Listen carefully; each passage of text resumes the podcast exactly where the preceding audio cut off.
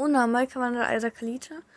Und in dieser Folge werde ich jetzt ein Kapitel vorlesen und ja, ich fange jetzt einfach mal an.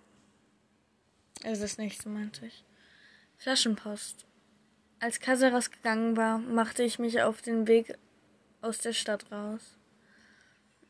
Ich folgte einem kleinen Bachlauf, natürlich mit genügend Abstand, der schließlich an einem großen, äh, an einem Fluss grenzte.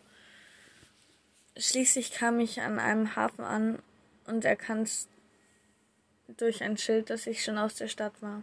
Wie spät war es? Ich hatte mein Zeitgefühl verloren. Bestimmt war ich schon Stunden unterwegs. Die Sonne ging langsam unter. Ich ging auf den Bootssteg, auf einen der Bootsstege und schaute in Wasser,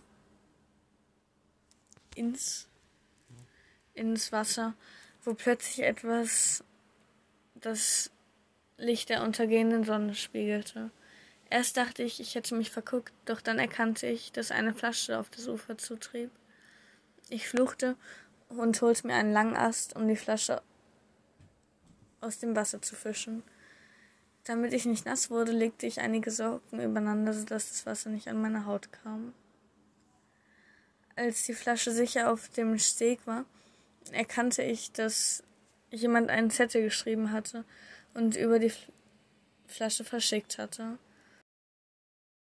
Vorsichtig öffnete ich sie und zog ihn heraus. Ähm, zum Glück war das Papier nicht nass geworden. Auf dem Zettel stand auf Hayara, ihr, die dies lesen könnt, ruft diese Nummer an. Darunter stand eine Handynummer. Sollte ich dieser Person vertrauen? Ich hatte das Gefühl, dass sie wichtig ist, weshalb ich sie einspeicherte. Mit dem Schreiben würde ich noch ein bisschen warten. Hoffentlich wird Casaras niemals erfahren, was ich tat. Als ich dies getan hatte, ging ich vom Steg herunter und suchte mir einen Platz, auf dem ich schlafen konnte. Ja, ähm, das war jetzt so das neue Kapitel. Ich hoffe, es gefällt euch. Ja. Möge euch stets guter Wellenschlag begleiten.